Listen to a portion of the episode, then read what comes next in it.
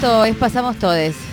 Eh, el domingo pasado nos estábamos riendo en este mismo espacio y este domingo tratando de metabolizar esos resultados, ¿no? Supongo que estarán todos, no sé si cansados porque porque todavía queremos entender, todavía queremos darle la vuelta, incluso la queremos dar vuelta.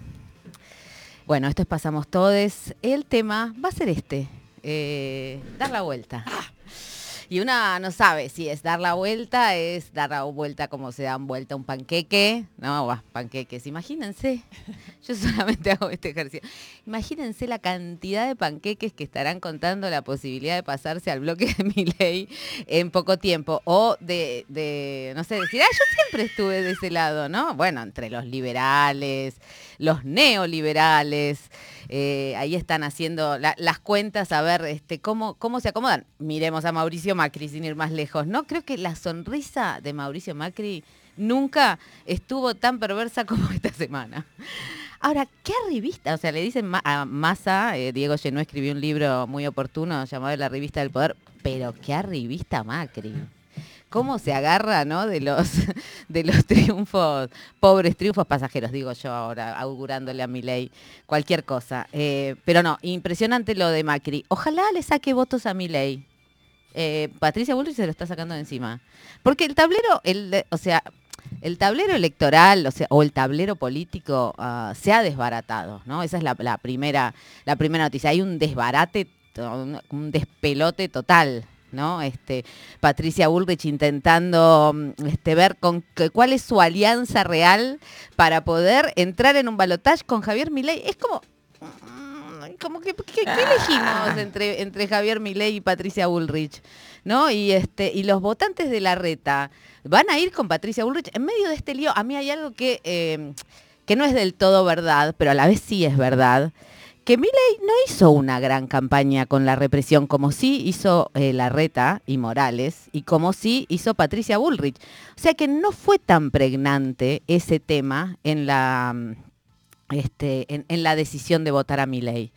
Eh, y eso es una noticia. Está bien, está el tema de las armas, ¿no? Este, la posibilidad de portar armas eh, como, como defensa. Este, y eso es muy sintomático de las promesas de Milei. Lo que le está prometiendo en definitiva es que eh, ah, bueno, cada cual hace lo que quiere. Me, causa gracia, depresión, ¿no? O sea, piensen que estoy aquí una persona maníaca que después de haber llorado toda la semana, está acá intentando, haciendo todo lo posible por eh, dar la vuelta. Eh, y pienso dar la vuelta en muchos sentidos, ¿no? Eh, en el sentido de todas estas conversaciones que hemos tenido, en el sentido como, como un caramelo en la boca, como una aceituna en la boca, ¿viste la aceituna que te la comes y después el carozo sigue girando y sigue girando, ¿no? Un poco de amargo, un poco de sal que habilita el trago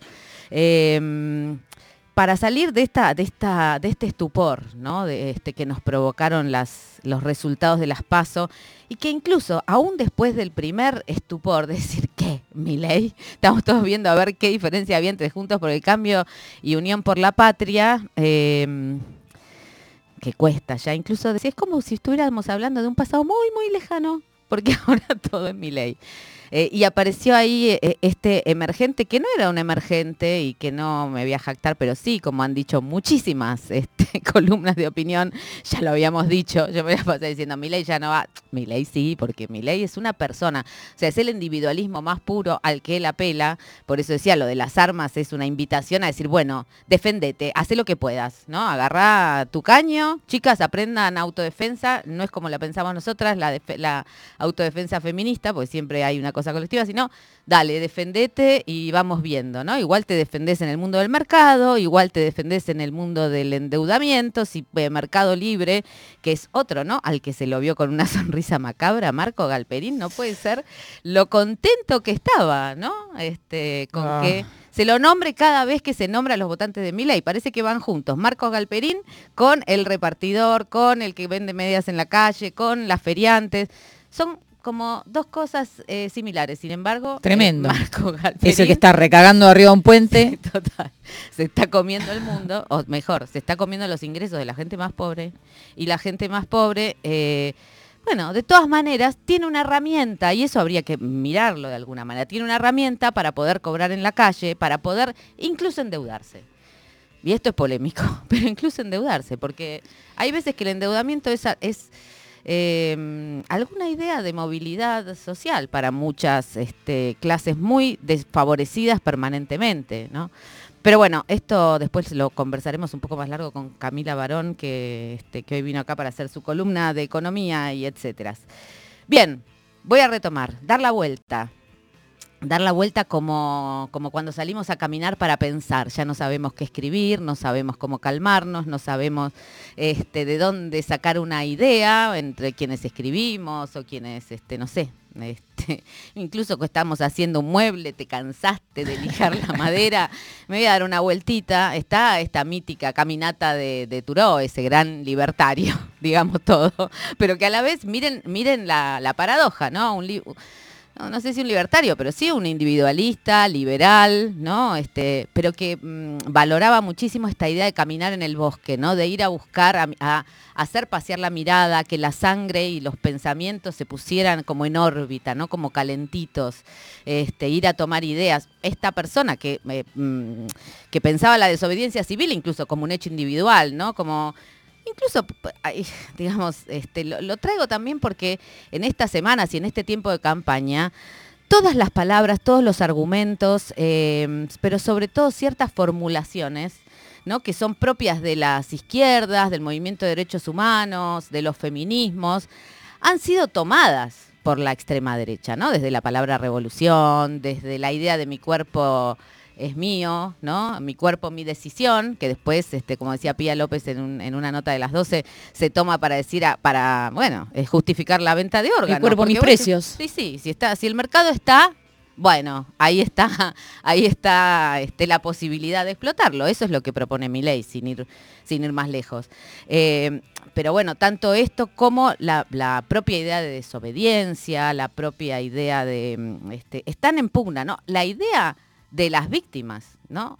la, idea de las víctimas de las épocas maduras como la de la dictadura, eh, digo, Victoria Villarruel, que es esa chica con cara que parece plastificada, por Dios, que le pusieron a esa mujer que no, no, sus expresiones son como, viste que no tiene, como una mezcla de carita triste y de que parece que sí, a mí me hace acordar a las monjas de la escuela, viste, esas personas como que parece que nunca tuvieron una descarga emocional, Pero bueno, eh, no, quiero abundar sobre el cuerpo de, de Victoria Villarruel o su aspecto físico, pero bueno, ella tiene un centro de estudios legales y sociales para las víctimas del terrorismo.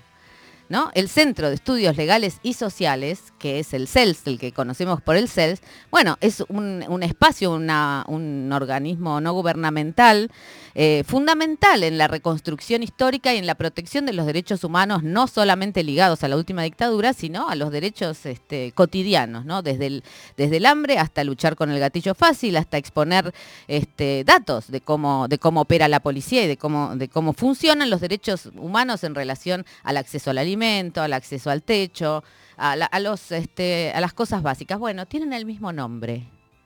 No es casualidad que tengan el mismo nombre. Y creo que muchas, eh, que esta, este pegarse, digamos, de los movimientos políticos que tuvieron en algún momento, y acá es donde tendríamos que detenernos fuerte, en algún momento promesas para transformar el mundo, que proponían audacia para transformar el mundo, de pronto eh, bueno, como que se quedaron callados, ¿no? Como que se quedaron, como que se fueron quedando en la idea de una progresividad, de una moderación, de una calma. Eh, mucho se habló esta semana de quienes votaron a mi ley, ¿no? Y podríamos hablar un montón de quienes votaron a mi ley. Si es un voto enojado, yo creo que sí, que es un voto enojado, y si es un voto esperanzado, y también puedo creer que sí, porque es un voto enojado en el sentido, yo en muchos momentos en esta semana les quiero confesar, y esto por favor no lo graben, eh, que me sentía una votante de mi ley por, por la cantidad de rabia que vengo acumulando. En el sentido que votar a mi ley pareciera ser un gesto vital, ¿no? Un, gesto de cierta vitalidad. De decir, eh, exactamente. O sea, miren, lo, hablábamos recién en, la reunión de producción. Eh, nuestra compañera José Nast, que este, nacida en Chile, que vive acá hace un tiempo, eh, se preguntaba, yo quiero entender el peronismo. Bueno, amiga, tal vez te tengas que hacer forense ahora para entender el peronismo, porque cambió totalmente el panorama político. Y eso, ¿no? Es una, mm, una devolución de potencia para sectores que no tenían ninguna potencia política. ¿Cómo? Bueno, no sé, no quiero, no quiero calificar, porque sí hay una sobreabundancia de perfilamiento de los votos de mi ley entre los repartidores, los que trabajan con las apps, la gente en la informalidad, los chicos jóvenes. Yo creo que hay mucho de eso, y eso se veía en las encuestas antes, lo hemos charlado más de una vez con, este, con la Inca, con Natalín Caminato, que ella me lo venía observando. Digamos, hay una masculinización del voto eh, de mi ley. También hay un voto restaurador, y esto lo han dicho muchos, he leído miles de columnas políticas. Este, eh, espera, que me bajaron el coso. está enchufado en el coso eh, diferente. disculpame, disculpame, está mal enchufado el coso. Ahora me lo paso con el coso. Pero me cago. No me pierdas. Disculpa. Voy a volver. Disculpa, hablabas con la Inca lo que te decía. No, de la masculinización del voto de Milay, pero también que no es un dato menor, porque no sé, por decir, desde José Nathanson, que es el director del Diplo acá de, de Le Monde Diplomatique, hasta este, no sé, en, la revista Crisis o en, este, en el diario AR, digamos, sale esta idea de un voto antifeminista, digamos, o de respuesta a cierta transformación social, a cierta no, a una enorme transformación social que propusieron los feminismos y que... Em, y que desposeyó, digamos, a, algunas, eh, algunas mm, personas, hmm. fundamentalmente varones, pero fundamentalmente también, qué sé yo, la Iglesia Católica, los evangelismos, este, bueno, el voto conservador, ¿no? Que, que tiene eso, tiene mm, ecos y consonancias así como la derecha, en todo el mundo, ¿no? ¿Qué hace Meloni? Que esto ya lo hemos traído acá, ¿no? Esta historia de ir contra les trans para capturar el voto de las familias, de, este, de volver a hablar de la familia natural, digamos. Esto es un movimiento planetario, digamos, ¿no? Eh, y, ahí también estuvo eh, eh, ese voto, sin duda. pero de todo esto podemos sacar algo que es este, que, que tenemos que apropiarnos. Punto uno la enorme repolitización de las conversaciones cotidianas que hubo esta ah. semana, ¿no? Impresionante. Eh, de pronto todo el mundo quiere conversar, quiere charlar, quiere intercambiar ideas, eh, quiere evaluar cómo es este voto, si es este voto enojado o esperanzado. Esperanzado, porque decís, bueno, si todo esto nos viene saliendo como el poto desde, desde hace un montón de años, si no nos prometen nada, ¿no? Bueno, a ver, algo distinto, tal vez algo cambie, ¿no? Eso es una esperanza, más allá de todo, más allá de la degradación de, la, de las ideas de fe y de esperanza, porque bueno, la promesa es esto, es el sálvese quien pueda. Si vos tenés buen, un buen teléfono, capaz te puedas hacer un buen negocio emprendedor, ser tu propio jefe, no tener seguridad social, pero igual ya no la tenías. Eh, en ese sentido, hay una esperanza. Eh, yo creo que lo que tenemos que preguntarnos, eh, además de quienes votaron a mi ley, que, está bien preguntárselo, eh, no sé si se puede contestar esa pregunta, habría que preguntarnos quiénes votaron al resto. O sea, ¿y cómo vamos a votar ahora?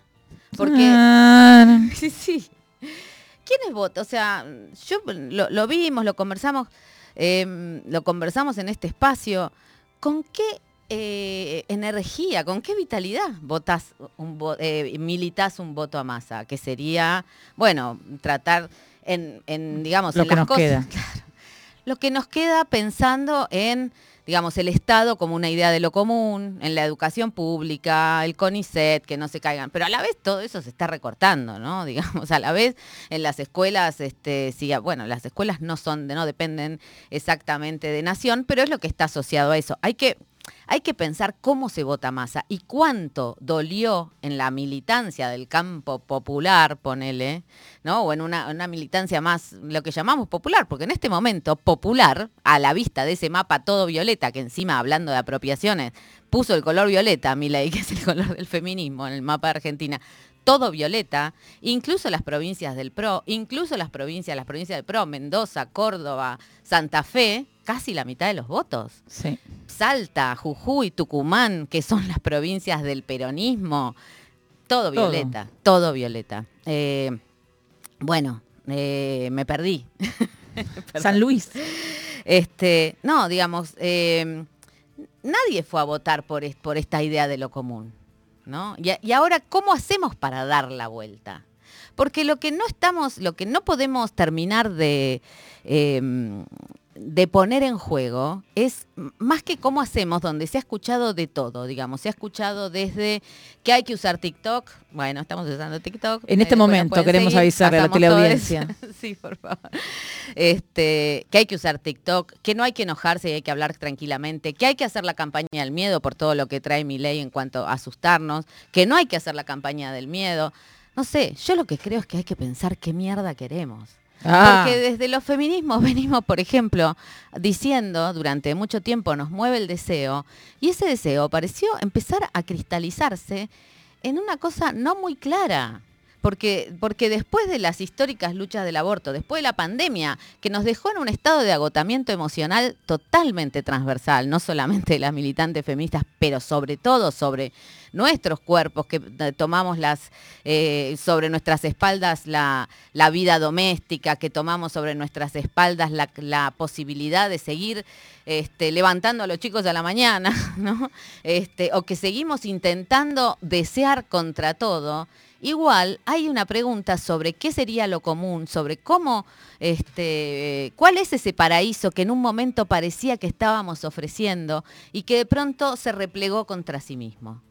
Em, votar a masa no es fácil, porque no hay nada que nos prometa que sea tan distinto, salvo esta idea de que hay que cuidar un Estado. Em, yo creo que ahí, por ahí está la pregunta, ¿no? Por ahí está la pregunta, porque el voto a masa, ese voto que no se vio en ese mapa violeta, era un voto de obediencia. Em, es un, fue un voto de obediencia. Eh, no estaba Cristina, después venía Guado, no fue Guado. ¿Cuánto, cuánto, se puede, ¿Cuánto se puede jugar con un electorado que lo que quería era otra cosa? Bueno, en fin. Creo que ahí está la pregunta, eh, en cómo, más que en qué hacemos, en cómo reinventamos alguna idea de lo común que nos parezca, que nos enamore, aunque parezca, aunque parezca poco, ¿no? Eh, en las dos el otro día traíamos la, experiencia de Amor Sima Crinó, que fue un gesto desesperado, con un lenguaje por ahí tomado de otras campañas este, en, Brasil, pero digamos, apelando al amor como un vínculo de cuidado. Ahora, ¿de qué, qué estaríamos cuidando? Si nosotras pensamos y nosotros en, este, en eh, tirar la balanza de los votos hacia el lado de masa? Es una pregunta que queda pendiente. Yo creo que si algo podemos hacer en relación a dar vuelta a la elección y a poder así salir, como vieron las, las imágenes de la libertad y de la felicidad en las propagandas, que es ir a la, liviana, la, rebelde, viste, a girar, ¿no? Y dar la vuelta con los brazos abiertos para sentir la felicidad y el aire. Bueno, eso sería desobedecer de todas las maneras posibles, volver a juntarnos en las calles, no sé si la vamos a dar vuelta, pero por lo menos nos vamos a dar vuelta a nosotros, a volver a mirarnos entre nosotros y a volver a pensar qué quiere decir una vida digna. ¿Qué quiere decir lo común? Yo creo que, eh, y esto lo hemos charlado con otros compañeros, y acá termino porque hace tres horas que estoy hablando, eh, tenemos que volver a lo básico. Y lo básico es que queremos vivir cómo queremos vivir. Bien. con quiénes queremos vivir. Ah, perfecto. bueno, esto es Pasamos Todes eh, el domingo después de las pasos.